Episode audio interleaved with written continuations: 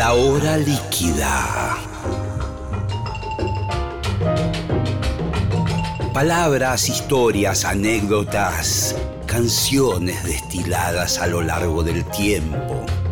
Un cóctel que se evapora, una hora que se escurre entre las manos. Mi nombre es Gillespie y les doy la bienvenida a La hora líquida. Buenas noches, ¿qué tal? ¿Cómo están? Aquí Gillespie, estamos comenzando la hora líquida desde el auditorio de Radio Nacional en Maipú 555 con un invitado que yo quería entrevistar, pero es una especie de figurita difícil. No sé si porque quizás son personas de otro plano del arte, más de la cuestión técnica, o porque son tímidos, o porque no sé. Pero es Facu Rodríguez y lo tenemos aquí, le vamos a dar la bienvenida. Marcelo, muchas gracias por invitarme. La verdad que sí, somos un poco este, un, misterio, ¿no? un misterio, ¿qué sí. corno hacemos? Sí, sí. Es difícil hasta explicarlo, Vamos- te diría, pero. Es, es- es difícil. Yo, yo pensaba. Ayer justamente estaba viendo un material que apareció en internet eh, del grupo Almendra. Eh, un documental hecho por una cineasta del litoral.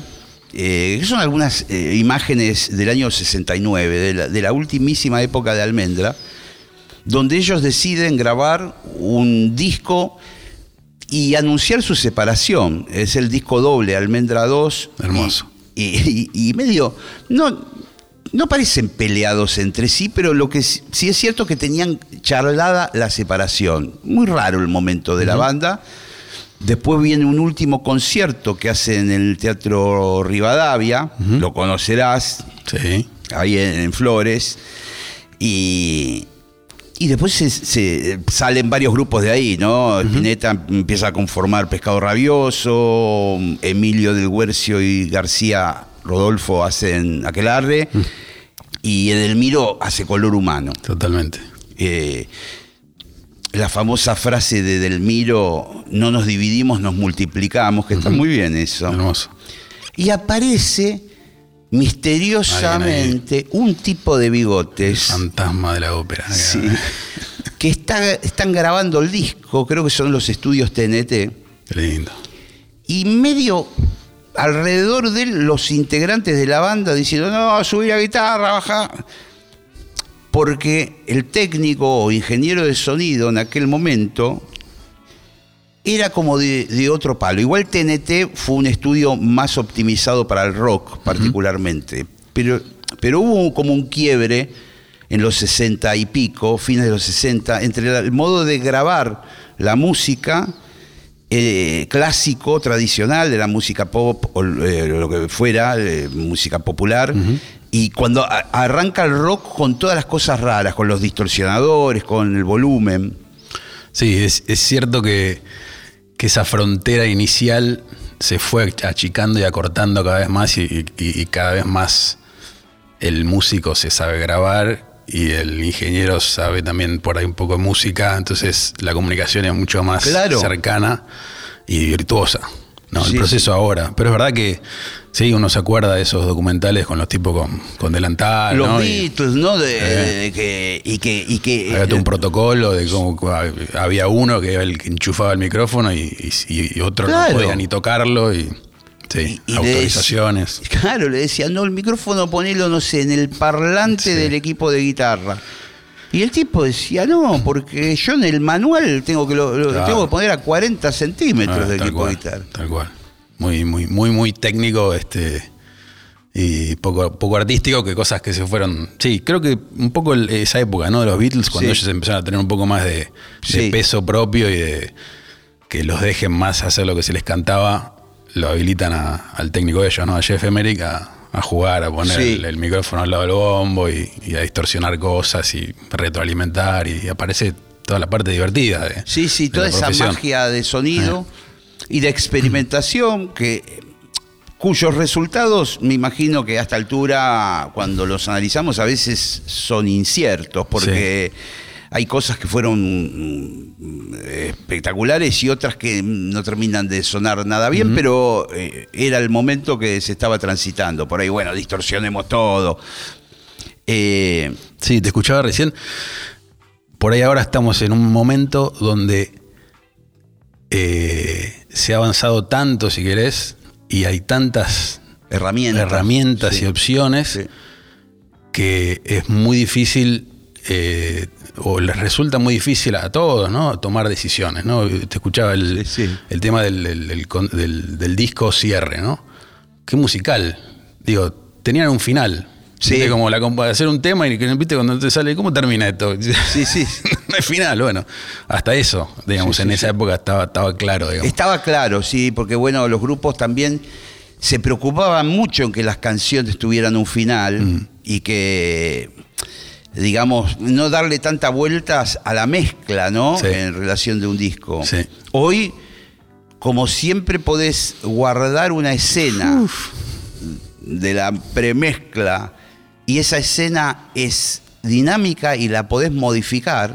¿Dónde termina? terrible. El trabajo de modificación, porque cada uno se lleva, los músicos se llevarán una copia o lo que fuere a la casa y al otro día dicen, quiero que la pandereta esté un poco más, eh, bueno, se llevan la copia con la pandereta y dicen, no, ahora me di cuenta que la pandereta no va. sí, sí, bueno, y la cantidad de, este, no sé, antes por ahí había cuatro canales para grabar algo, entonces la batería iba a uno, ya estaba mezclada, ¿no? Claro, claro, claro. Ahora como tenemos infinidad, por ahí la, la batería le ponen 20 mil micrófonos. ¿cómo, ¿cómo, suena esto? ¿Qué sé yo cómo suena? Normal vos. Eh, vamos a, hablar de, Facu Rodríguez, ponernos un poco en cuadro de situación. Lo he cruzado en múltiples ocasiones, siempre al mando de, grandes consolas, de, proyectos grandes. Pero Facu Rodríguez tuvo sus inicios. O sea, este muchacho que vemos hoy, que debe tener 40 y algo. Y 8. 48, era un niño. Con pelo. Pero largo, sí. ¿Y por dónde andabas en aquel momento, cuando empezaste a darte cuenta que esto era lo tuyo? Mira, el, momento fue este, terminada la secundaria y, no sé, me noté, hice un año y pico de, facultad y me di cuenta que no, que no iba, digamos. ¿Carrera? ¿Qué carrera? Yo, yo había hecho la escuela técnica. Sí. Y me había notado en electrónica, en la UTN, en ingeniería. Resulta que hay un tío mío que es mi ídolo máximo, que es un tipo de una especie de científico loco que yo lo admiré toda mi vida y quería ser como él, ¿viste? con la electrónica, el tipo armaba aparatos, reparaba. Exacto. También hacía amplificadores y grababa cosas raras y entonces como que, pero no solamente en el, campo del audio, sino en general, ¿no? Era, yo, este, su, área era más las telecomunicaciones y, y en los 80 me acuerdo que se había armado un, en teléfono a disco con una antena, iba como el primer celular, iba por la calle andando con eso y la gente lo miraba como este bueno. Qué este, grande, loco. Sí. Eh, lo que no había notado, que son esas cosas que, a veces uno este, sí, no se da cuenta hasta de más grande, es que la música a mí me, acompañó este, de, chiquito, eh, porque mi vieja es directora de coros. Y música, compositora, pianista. Entonces, toda mi vida estuve rodeado este, en distintos ámbitos de, música. Canté desde coro de niño, adolescente, barba, pelado, o masculino, bueno, todo. Este, todos los grupos vocales que se te ocurran. Y, bueno, este, yo siempre pensando que lo mío era más la, la parte técnica, cuando empecé a dejar eso, me di cuenta que me faltaba algo sustancial y tampoco era tan claro, en, ese, en esa época no existían tanto las carreras como ahora de ingeniería en sonido, que ahora hay varias que están buenísimas, no había. No, había una escuelita que había puesto David Lebón o algo exacto, así. Exacto, Y Gaubri, o una cosa así. Totalmente. Pero bueno, este, indagando un poco me, descubro, digamos, que, que, eso existe como, como tal, como una profesión, que es algo que se estudiaba, no, no tan, este, no había tantas opciones como ahora, pero había un par. Y y bueno, este, nada, la típica, tenía una, una bandita en el secundario, que había uno que tenía una, una máquina de cinta abierta y, y hacíamos experimentos ahí de grabación, yo qué sé, dije, esto, esto une las dos cosas, ahí me di cuenta, me une la, la- la parte técnica o de invento, de inventar cosas con, con la música. Y fue un flechazo, fue como, sí, Dijiste, esto. esto, acá es esto, disfruto, acá disfruto con esto. estos aparatitos, estas... Tengo que hacer esto, me volví loco. Y empecé, bueno, ahí a, a investigar. Internet no, no, no, no era lo que es ahora, Google, eso no existía, era como, bueno, mucho más Sí, muy rudimentario. rudimentario. Época pero del... Mail, conexión con el tel- al teléfono, eso. Y empecé a pedir, nada, a lugares así, información de que dónde se podía, yo qué sé. Bueno, el, el lugar este, era Londres, para reducirlo de alguna manera. Sí, sí, sí, tal cual. Y bueno, tuve la, la posibilidad de, de rajarme y En aquel allá. momento, ¿qué, qué, qué edad tenías? Tenía 20, 20 y pico, 21, 20, por ahí. Tuviste que hablar con tus viejos o Sí. lo que fuere. Sí, sí, sí. Porque esto es una cosa que, por más que barato que lo No, quieras no, hacer, no. es Ahí- muy costoso. Ahí la verdad que este, la- el, el aguante de ellos eh, y, y el apoyo fue este, en todo sentido. Ahí yo, un poco lo que pienso siempre es que mi vieja fue la, la- la productora artística y Sí. mi viejo el productor ejecutivo. El que puso la guita, que me ayudó. Este, y, y bueno, este, sí, ahí, ahí estuvo. Y el, y el, y el tío, el, El, tío ingeniero. fue, el- claro, claro, el, el la estético. inspiración, ¿no? Sí, sí, el gurú. Sí. Cuando llegás a los ve- 20 y algo de años y bajás en Heathrow Sí. o no sé dónde, Sí, Heathrow. Y Bueno, La cabeza no, hizo había tenido la, claro, había tenido la, la chance en uno de estos este, grupos que cantaba, el, el vocal del Ángel se llamaba, hicimos una gira por, por Europa y, y yo dije, me tengo que quedar, me, me quedé una semana más, me fui a, ahí me fui a, Londres y de los tres o cuatro lugares que había investigado que, que estaban buenos, los fui a conocer y, sí, Nada, me, enloquecí con, con dos, pero uno en particular que es donde, donde terminé pudiendo estudiar, que se llamaba Alquemea, ya no existe más. Y era básicamente un, un, lugar con tres Sí. o cuatro estudios donde los pibes vivían. Era como.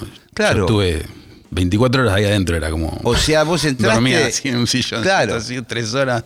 Uh, y era no, no, no desaprovechar ni un instante. Claro, me imagino al tener los estudios funcionando, te decían, bueno, sentate acá y vamos a ver cómo microfonamos una batería. Sí, Y cómo la mezclamos y cómo... totalmente. ¿Cuánto tiempo estuviste ahí en Y ahí, el Reino es- Unido? en la etapa inicial estuve dos años, este, después volví, hice, ahí conocí a, digamos, tu- tuve una- una- un acercamiento con, con Ale Lerner y en el estudio El Pie empecé a hacer este, algunos laburos ahí y me surgió la posibilidad de volverme a ir porque este, me llamaron un par de artistas que querían grabar conmigo de nuevo. Afuera. A Londres, así que me volví a ir para allá un tiempo más. Pero siempre tuve la. Siempre tuve claro que, que yo quería vivir acá. Ajá. Con todo lo que con- amo, es, o sea, es como un- una ciudad que me vuelve loco a todo nivel, ¿no? Eh, y, y bueno, la, la música es algo que, que brota del piso. Pero acá, acá también hay un poco de eso. Y, y bueno, de todas maneras, eh, Claro, lo que, lo que yo me imagino que acá, y a veces me ha pasado hablando también con productores artísticos que tienen- cumplen el rol del productor artístico, que Argentina como todavía sigue siendo un poco adolescente en el sentido de, de- de este tipo de, de la industria de la música y, y- y ya en Inglaterra está todo eh, perfectamente funcionando, cada uno cumple su rol y, y aquí es como que costó mucho más tiempo que, que- que se formalizaran los roles. Era- Sí, eh, de hecho creo que todavía, yo, yo creo que es un poco por nuestra naturaleza tal vez más latina, no sé si alguna vez lo vamos a lograr, porque esto de que, Sí, sí. dale, a ver, déjame, y Sí. yo te subo y, y- y yo también, a ver, no sé, y te toco el equipo, y como que hay un poco más de, de esto de que las fronteras no están tan, hay más crossover. Sí, sí. Pero está bueno, somos así. A mí al principio me, me- me costó un poco eso porque aprendí de esa manera. Aprendí que Claro el que- productor le decía al ingeniero qué hacer, el ingeniero le decía al asistente qué enchufar y cada músico así se, se encargaba de su área. El músico se claro, encargaba de tocar y el resto Y acá es técnico. todo más caótico en, en algunos, en algunos aspectos y además cada proyecto es totalmente distinto entre sí. Eh, pero me parece que eso es lo que hace, lo que enriquece también. eh, vos vienen tipos, yo tengo amigos que vienen acá y yo los llevo así a, a escuchar y a, a conocer distintos tipos, actos así de, de under o lo que fuera, o mainstream o lo que fuera, y se vuelven todos locos. No pueden creer la, la- la riqueza que hay este, Sí, sí, sí. artística. Así que como que dentro de lo que a veces puede llegar a ser un, un quilombo. Un quilombo, sí, genera- el- en el día a día, nuestra vida caótica, nuestro padecimiento siempre constante en el país, pero a la vez es, es un- una, un- una mm, cosa de, de tanta expresión y creatividad. mm, tenemos cosas para decir acá. Totalmente. ¿No? totalmente. Sí, Eh, sí, sí, sí. Y, lo- por- y- eh, y los por ahí- accidentes, ¿viste? Y Las cosas que, que- que no se buscan y que pasan. ¿Cuánta, ¿Cuánto de eso tiene la, la historia ¿no? de la humanidad? Pero, pero, pero creo que en, en- en el, en esa manera de, de comportarnos, este, específicamente en el, en el área de- de la- del arte, es, Es como donde, que claro. aparecen cosas así, wow. Vos fijate que, por ejemplo, yo estaba pensando en el jazz, viste, todos aquellos artistas que fueron muy torturados en su vida particular, que han pasado por adicciones como la heroína, eh, han marcado el camino del jazz eh, porque en ese estar tocando fondo eh, consiguieron una profundidad artística. Y un poco, quizás nos pasa eso a nosotros, Sí, que por ahí sí, en un sí. país que está todo bien, no sé, pienso en Suiza, un país nórdico, y por ahí una banda de rock que dice, Tal cual. eh, la pasó bien, viste, qué sé yo. Sí, sí, sí, sí, sí, sí. Vienen acá y se vuelven locos, porque acá hay muchas cosas para, para Tal denunciar, para cual. decir, para quejarse. Eh, Creo que a a Dolina lo escuchaba el otro día decir que cuando, cuando todo está bien, no, no puedes escribir palabras lindas o, sí, o sí, un buen libro, digamos. Como en general es al revés, ¿no? Cuando te pasan cosas, como te es verdad. moviliza. Muchos Y- dicen, por ejemplo, a mí me gusta el calamaro cuando lo deja la mujer, ¿viste? Tal cual. Eh, que compone las mejores canciones. Pero hay, Pero- hay un poco de eso. Eh, vamos a volver al mundo de Lerner en este caso. Dale. Alejandro Lerner con su capacidad tremendo y muy en aquel momento proactivo, ¿no? Sí, Eh, Haciendo muchas cosas cuando puso el pie. Era un muy buen estudio. Hermoso estudio, sí. A mí me gustaba mucho. Que se vendió hace muy Hace poco poquito, tiempo. sí. Fue una lástima, pero el mismo. Alejandro contó que no le daba, le daba pérdidas en realidad. Sí, sí, hoy supongo yo que, que mantener algo así debe ser un, un- simplemente nada, ganas. Un hobby caro. Hobby, exacto. Sí. Y, y en aquel momento empezaste a trabajar ahí como técnico, ingeniero. Claro. Sí, me pasó en, bueno, esos años que estuve en Londres conocí a, a- a un flaco Eduardo Carbí, que, era- que había sido batero de una banda graffiti de Rosario. Sí, sí, me suena así, sí. Bueno, él estaba viviendo hace, hace mucho más que yo. Y, y bueno, este, con ganas de volverse y de armar un estudio acá. Y bueno, él tenía los recursos y me preguntaba, che, ¿qué, qué- qué compro? ¿Qué, Claro, qué claro, pongo? claro. ¿Cómo lo armo? ¿Dónde? Yo qué sé. Y se formando así como un- una relación. Este, hasta que, bueno, finalmente él hizo toda la compra eh, y, y se mudó medio, este, sí, después que yo. Y yo hice ahí el puente con el nexo con, con Ale y instalamos ese estudio en, en lo que era el B, donde, donde terminó siendo el estudio de Tweety De después. Tweety González, sí, porque ahí el pie tiene dos estudios, Exacto, o tenía. exacto. Y armó un control que trajimos un. Trajimos el primer Pro Tools de Argentina. Mirá vos. Mirá, bueno, otra, otra, otra época. Y este, me imagino todo mucho que, más lento que ahora, pero. 90 y 29, 2000, sí, fines de los 90, sí. el Pro Tools que fue la gran revolución tecnológica de, de Sí. la música, de la, la posibilidad de, de hacer todo lo que se hacía en otros soportes anteriores, hacerlo dentro de la computadora, ¿no? Exacto, exactamente. Eh, y, y ya ver en la pantalla todos esos esqueletitos de pescado y, Sí. y- Sí, este, bueno, un, un poco el, el- el- este, la transición esa tecnológica tan este, dramática, si querés, en un punto, con, con sus grandes ventajas y, y las desventajas también, ¿no? Sí, sí. Este, Eh, en aquel pero- momento, bueno, había como grupos de resistencia a la incorporación de la computadora en la grabación. Sí. Y de hecho si- si- siguen existiendo estudios que mantienen el carretel de cinta abierta, de 24 canales, eh, que son como estudios boutique y que mantienen todo el fierrerío, digamos, vintage. Y hay artistas que siguen prefiriendo grabar en esos soportes y no con la computadora, pero Sí.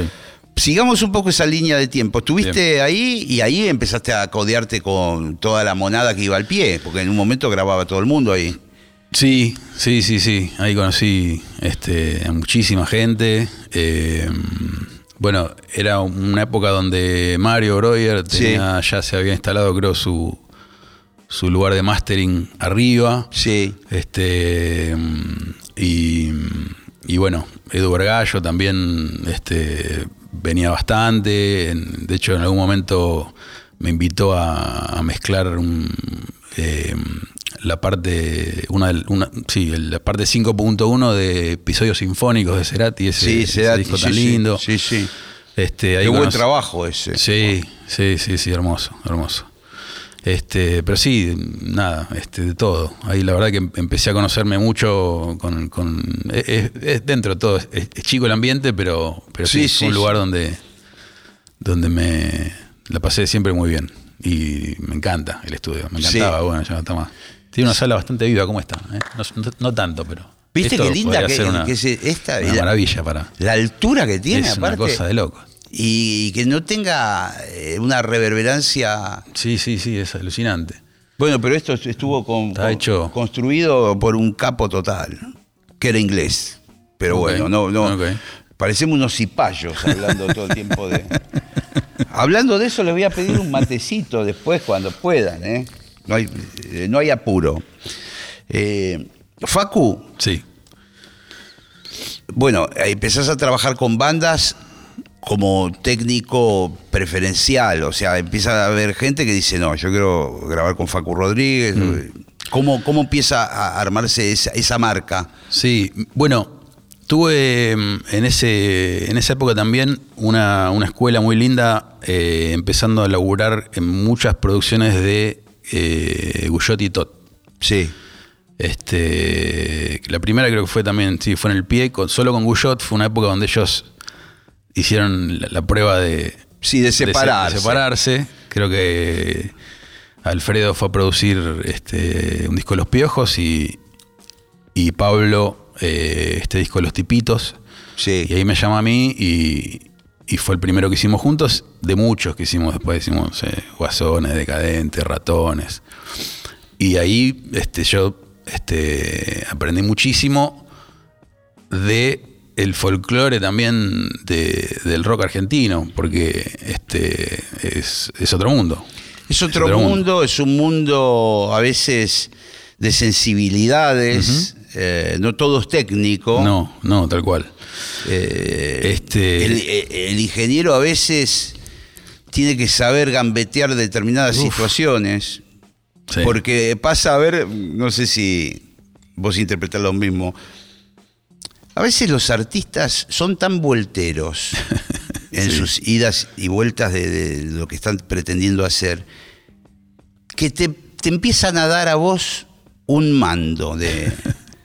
Pero es peligrosísimo. Total. Donde vos empezás a tomar decisiones. Entonces dice, bueno, Facu, resolvelo vos. Eso te puede venir en un momento posterior en, en contra. Así es. Porque el, el tipo después dice, y si hizo todo Facu Rodríguez, y yo no pude. Es como que hay una línea delicada. Hay que estar bien ubicado siempre, hay que, hay que tener claro el, el- el- el rol, este, pero, pero siempre jugar a favor, porque en realidad ese tipo de, de situaciones que se dan seguido, eh, siempre, si, si uno las, la- las sabe manejar, Sí. eh, siempre llevan a, un- a buen puerto, digamos. Sí, Como sí, que. Hay que, hay que estar, hay que ver para dónde hay que patear y, y darle. Y Claro. después, no, no tomárselo nunca personal, porque son momentos muy. eh, muy fuertes para, para un artista, o sea, estar de golpe Sí, sí, grabando algo que va a quedar en la delante de un chabón, Sí, sí. cosa que andás a hay cosas que uno dice que Sí, cómo la decís delante de otro. Este, o bueno, ¿Te ha tocado vivir eh, situaciones difíciles desde lo emocional, digamos, dentro del estudio de grabación? Sí, sí, sí, sí. Porque eso eh, las, las personas en general no saben que muchas veces estallan crisis dentro de la, la situación de grabación, gente Sí, que se- sí. de repente agarra el instrumento y se va a la mierda, eh, abandona la banda. Mm. Bueno, se ve un poco en Get Back, el documental Tal de los Beatles, sí. ¿no? Que Sí, ellos son como más todos. Sí, sí. Se, se- se va Harrison y bueno, sí, chao. Sí, sí. muy flemático. No se putea Acá es todo más apasionado, ¿no? sí. Sí, yo he presenciado piñas, llantos, de todo. Sí, sí, sí. Pero. Pero en general yo trato de siempre de, de- bueno, soy más el que trata de apagar, apagar el incendio Claro. cuando es eh, nocivo, ¿no? Cuando hay un incendio de otro tipo está buenísimo. Claro, claro. fuego ahí. Un incendio creativo, de que- eso es lo que mejor, lo, lo- lo que mejor, este, lo, lo más buscado. Eh, pero sí, sí. Eh, en, nada. No, no, no, no voy a dar nombres. No, nombres porque- pero No, sí. nom- nombres no, nombres- Situaciones de esas. Sí, sí. Sí. Eh, tiros. ¿En serio? Mm, Armas de fuego sí, y tiros adentro. sí. Este. Pero Y- bueno. ¿Y en qué disco de El que Intoxicado creía fue? que iba a estar seguro dentro de un estudio de grabación. que- ¿En qué disco de Piti Álvarez fue? Dice el tipo. bueno. Bueno, Este, cosas que pasan. Bueno. La gente necesita estar. vos sabés que el otro día estaba viendo una película que protagoniza Al Pacino, que hace de, de- de Phil Spector. Claro. Oh, ese- Está buenísima, la encontré de casualidad en una plataforma ¿Qué de, de- de estas de ¿Te películas. acordás qué peli? Me interesa. Sí, sí. Después me la- Eh, vos me eh, decís. eh, eh, creo que se llama Phil Spector, pero después Ah, te ok. lo voy a confirmar. Dale. Creo que está en HBO o algo así. Bueno. Al Pacino hace Phil Spector, un personaje, te imaginás, Sí, sí, eh, sí, un loco perfecto. total, excéntrico y qué sé yo. Y en un momento determinado hay una especie de discusión, está grabando como un grupo soulero y saca un chumbo y pa, pa, adentro del estudio y dice, ustedes me dan bola a mí, se terminó no sé qué. Eh, así que literal, armas. Sí. sí. Este, Bueno. Sí, sí. Este, Y hay, y hay Pero Sí. entiendo también que me ha tocado un- una época mucho más eh, tranqui. Este, no, no, no, no, no he pasado por, por los 80, que supongo que deben haber sido como el, el extremo tal vez de, de- de esas, de ese tipo de, de Sí, por- situaciones, pero, pero bueno, sí. Claro, porque tanto. en los 80 hubo mucha experimentación con droga Mm. y sin saber los límites peligrosos, Claro, sin el manual. sobre todo de la cocaína, Claro. que existió, corrió mucho en aquel momento. Claro. Entonces, eh, gente que no iba a la grabación, Mm. cantantes que no iban a, a la grabación, eso generaba eh, la pelea con sus compañeros, de repente echaban al cantante la, la mitad del disco que te- tenía que cantar, cosas así. Y, y- y- y después de, de esos trabajos con Pablo Bullot, eh, Sí, en, en paralelo con eso, eh, me pasó que eh, me empecé a meter mucho en el, en el circuito del, del, no sé si querés llamarle nuevo jazz argentino, ¿no? Con toda Sí. la camada de, bueno, Esteban Seigman, de, bueno, a través de Fericela fue esto, de, bueno, Este- eh, Fer Isela, Sí. Esteban, Ramiro Flores, no sé. Nico Sorín. Nico Sorín, el Chivi Bueno, Fernández. es- claro, Toda- son- toda esa camada. este, ellos como tuvieron como un una epifanía estudiando en Estados Unidos y viendo la movida allá y llegaron con una impronta nueva, volvieron a Argentina con una impronta nueva. Eh, Sí, a mí, a mí el, a mí el jazz siempre me gustó, me- siempre me, me encantó, te diría. Eh, en, en Londres trabajaba en un estudio donde había mucho jazz. uf, Y, cuando, y digamos, yo creí que iba a ser una de las cosas que más iba a extrañar. Y curiosamente, cuando volví, me empecé a conectar con, con ese circuito que yo desconocía. claro.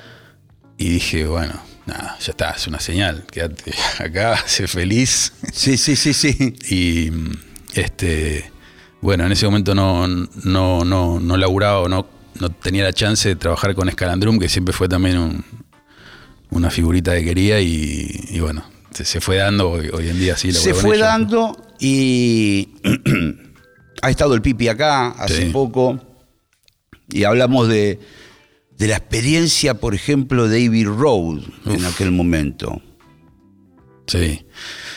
Bueno, este eso fue- ¿Estuviste ahí? Claro, claro, sí, sí, sí. Mamadera. Sí, sí, me llevaron. Eh, yo, bueno, A tu juego te llamaron. Sí, Volviste sí. a Londres.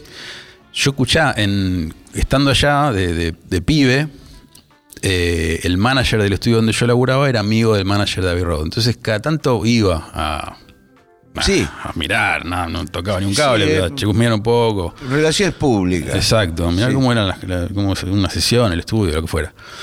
Eh, en ese interín, sesión que no pude ni siquiera mirar de, de reojo, pero los divididos grababan Narigón del Siglo en el 98, 99. por Ah, mira. O sea que yo lo, por, la, por afuera, no- nunca nos llegamos a cruzar ni nada, pero más adelante. Coincidió que estaban en ese momento en, En ese momento Road grabando. Bueno, nada, obviamente volví y, y 10 años, o 20, ¿cómo? 20 años más tarde, vuelvo a Abbey Road con, con Scalandrum Sí. a grabar este disco. Y ahí se me produjo como una cosa de decir, bueno, por un lado, qué lindo, y por otro lado, tenía como el miedo de que, viste, más grande, más escéptico, Sí. más que no te comes cualquier humo. Sí, sí. Decir, che, esto será tan bueno como yo tengo el recuerdo que era, o, o es un estudio más que tiene los quilombos que tienen todo. Bueno, y me fui un poco así. Y la verdad es que este fue como un- una especie de tocar el cielo con las manos. No, no, no, no te Sigue puedo siendo- explicar eh, lo, no solamente desde lo técnico, sino la magia que hay, eh, que es una, es una palabra chota, pero eh, creo que el hecho de que uno haya escuchado tanta música grabada en ese espacio, eh, vos estás ahí y te, y te lleva a un lugar emocional que no puedes explicar. Claro. Este, Claro. Los pibes mandaban mensajes, ¿viste? Con el- se grababan videitos tocando así con el celular y, y- y sonaba espectacular en el teléfono. Claro. Era como- no hacía falta ni que fuera yo. Bueno, nada, este, una locura total.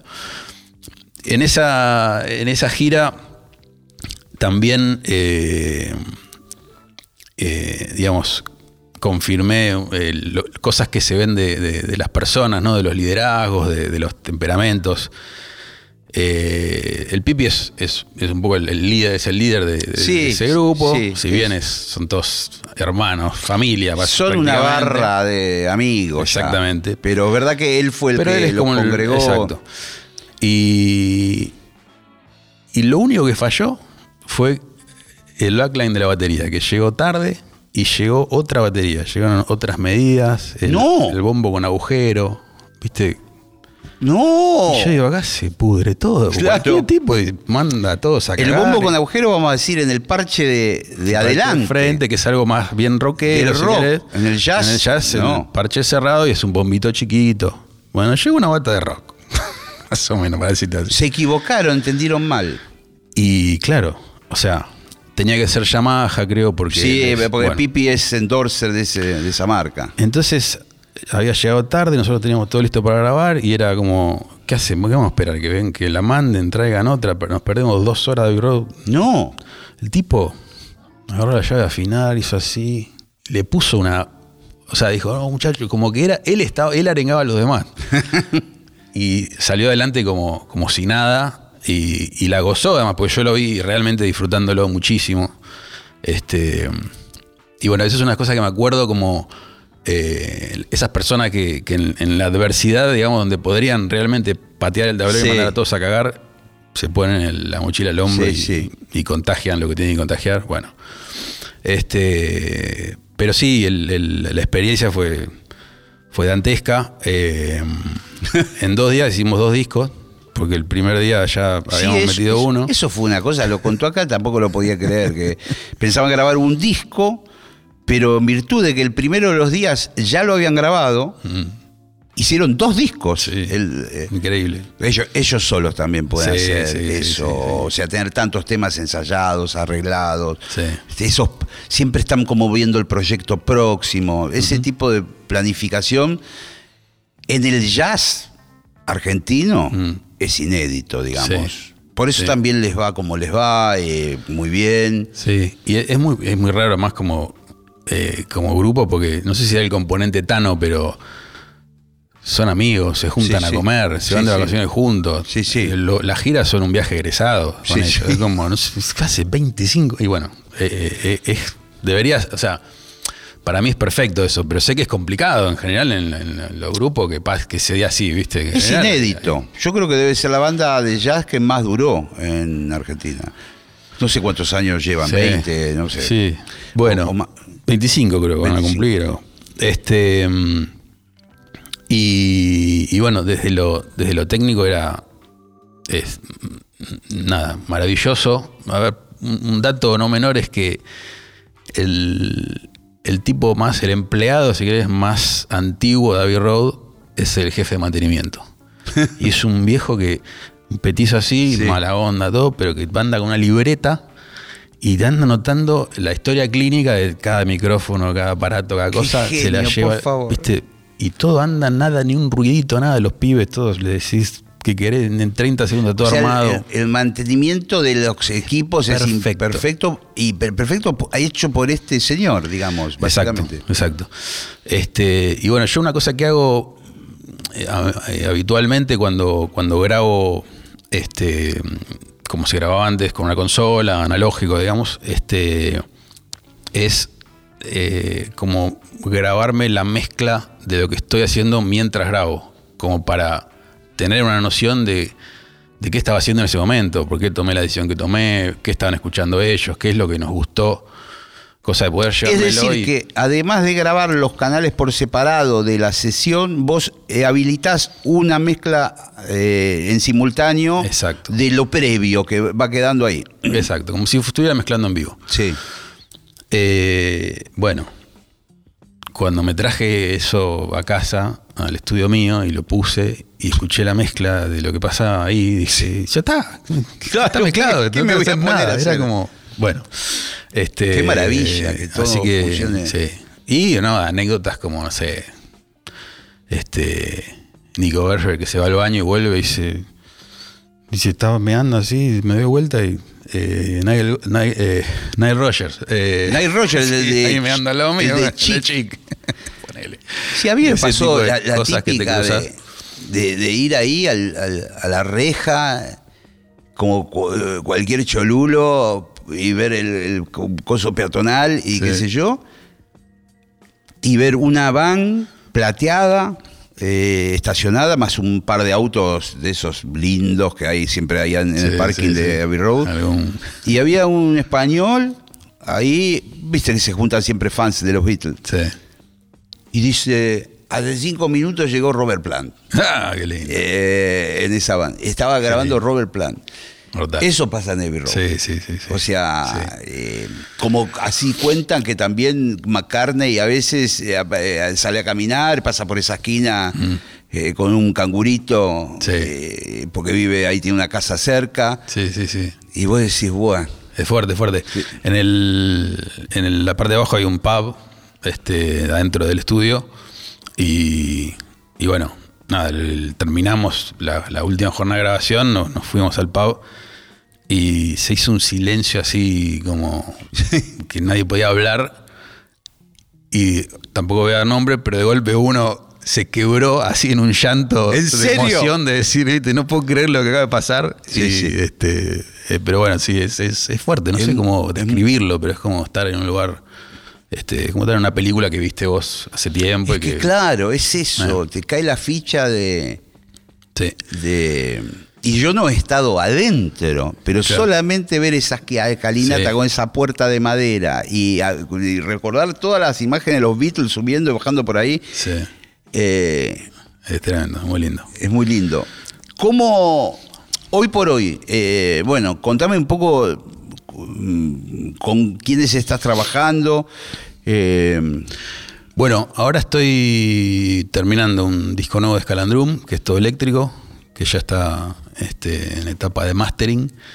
Eh, Sí, estuve con ellos porque estuvimos en un festival de jazz y hubo encuentro de egoístas. Ahí va. Porque me encontré Muso. con Muso. Muso y vos. No, no. Eso. Y, y hubo un intercambio ahí que tenemos que Zarpado. hacer un, Hay que hacer- un grupo hay que hacer todo de ¿eh? Ewis. Me encanta. Sí, me sí, encanta. sí. sí, sí, sí, está buenísimo. Y los vi que estaban todos bajo eléctrico. el disco está otra vez otra cosa. Y Como sí. Se pusieron ahí el- la batería de litio y este y sí, está buenísimo, todo eléctrico.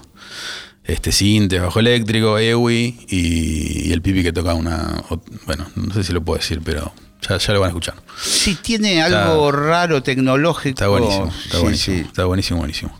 Este, estoy haciendo, estoy laburando con, en un disco nuevo de Eruca, Sativa, también, Mira vos. que es una banda que me encanta. Sí, y que suena eh, el audio que, que es una cosa este y también es como yo soy fan de las bandas de Sí, los grupos sí. como que siento que que en, que en los grupos pasan cosas que solo somos eh, conscientes los que estamos afuera porque en, en esa endogamia de que uno dice algo, el otro reacciona a eso y, y a su vez Sí, se, potencian, no, no se dan cuenta ellos, pero es como Tenés razón. pasa con todos. Y, y bueno, con, con Eruca es, es como muy.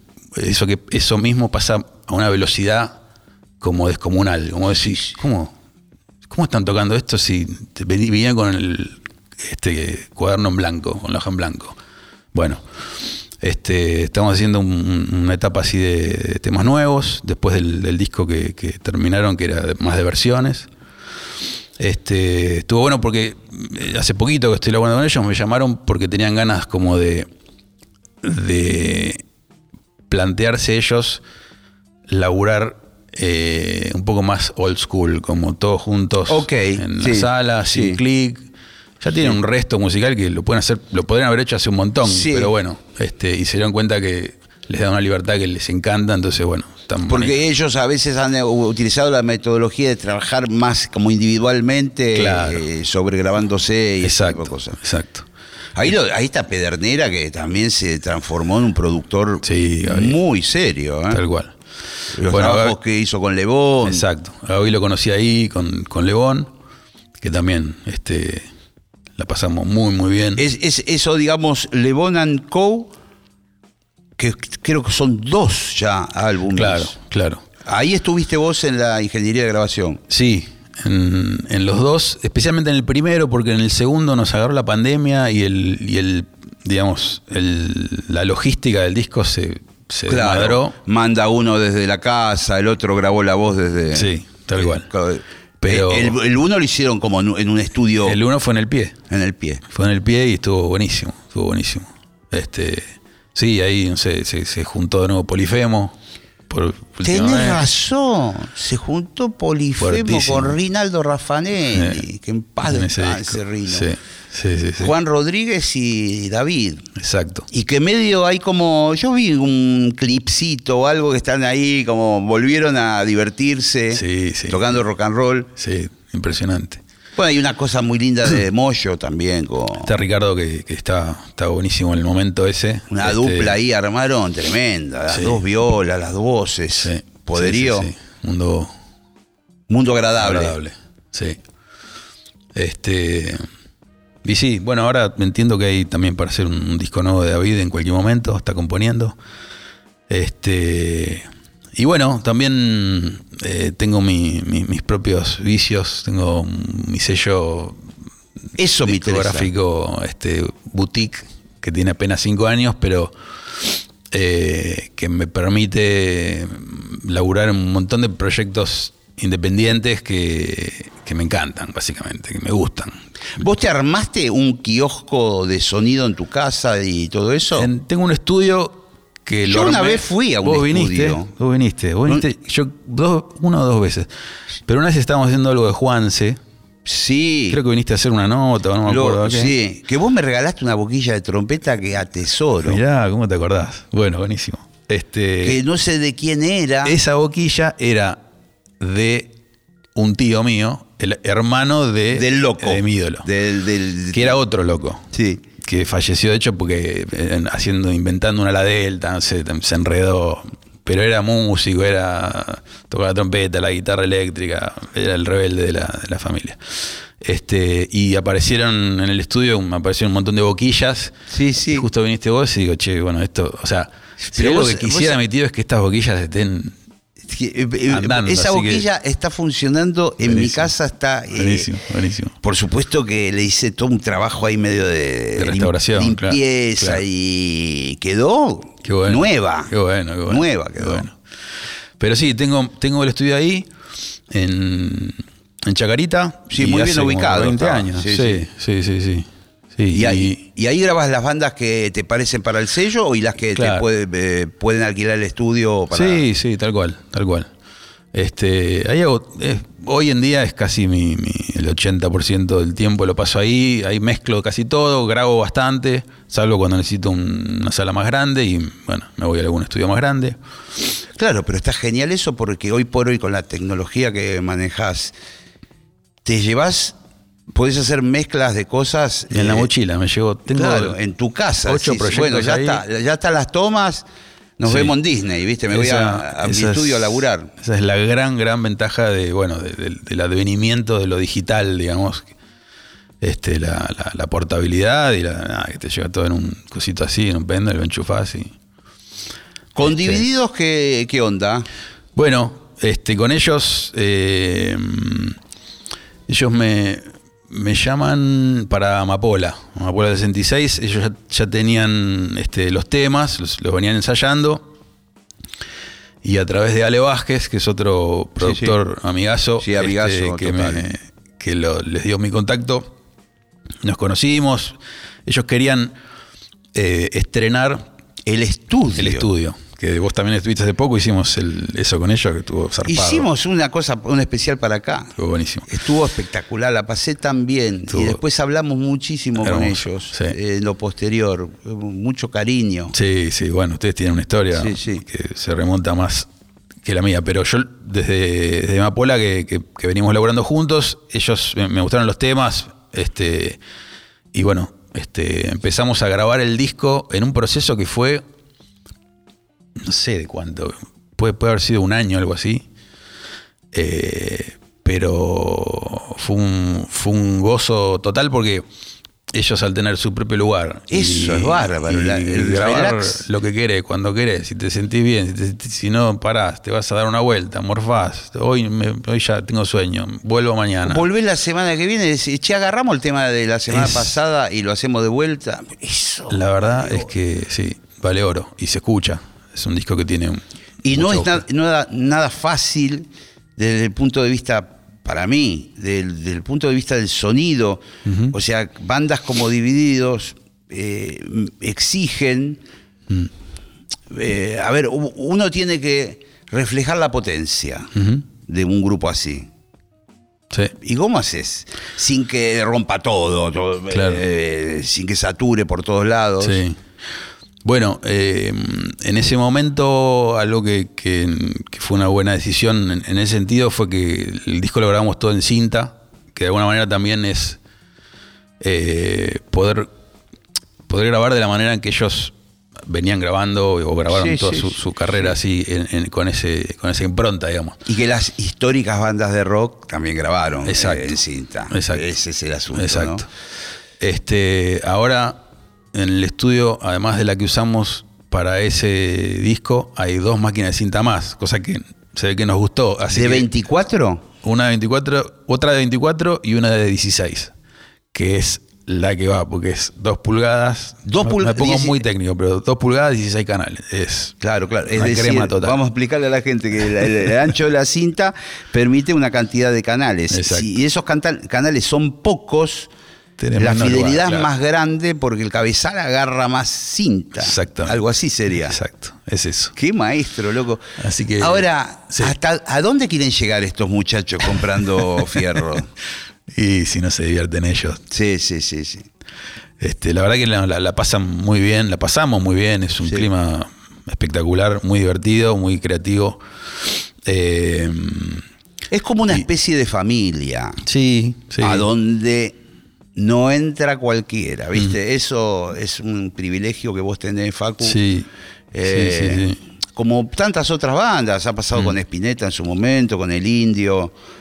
Grupos que ya llega un momento donde quieren estar solamente con las personas de Claro, confianza. Claro, claro, Eh, Sí, y- puede ser, Y toda ser. esa joda que vos ves, la Claro. ves vos y no la ve nadie más. Porque yo me acuerdo de Claro. eh, viejas épocas y tenerlo a Arnedo haciendo personajes, ¿viste? Que No, te no. morís. Pero. descostillado. Sí, sí. Y ellos tienen, yo esto ya lo, un poco, yo creo que alguna vez ya lo dije, pero eh, si lo pudiera graficar musicalmente, para mí, eh, a grandes rasgos, Ricardo tira para adelante, Diego tira para atrás, y el medio campo está, ahí está Sí, Catriel como doble cinco. Sí.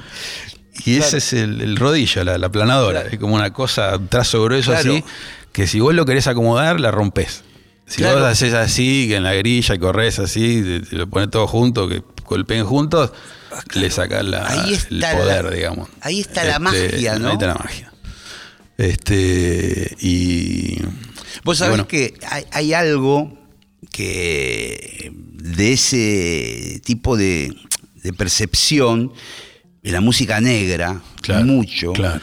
en el reggae, Claro. mucho, en el- la música soul antigua de los 60, 70, donde vos ves, por ejemplo, viste, el bajista eh, está un poquito atrasado sí, sí. siempre.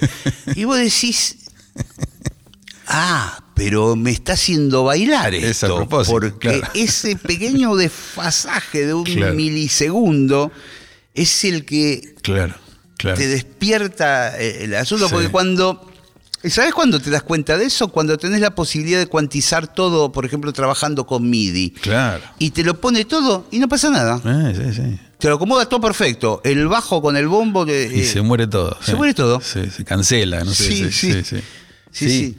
Bueno, eh, es, es el- volviendo a la conversación del inicio, ¿no? Eh, es, es donde vos tenés que saber para qué vas a usar todas esas herramientas que tenés. Claro. No necesariamente las tenés que usar porque están, digamos, porque a veces si las usás hace cagada, digamos. Sí, sí, sí, sí, sí, sí, sí. Este, hay que seguir usando el oído para.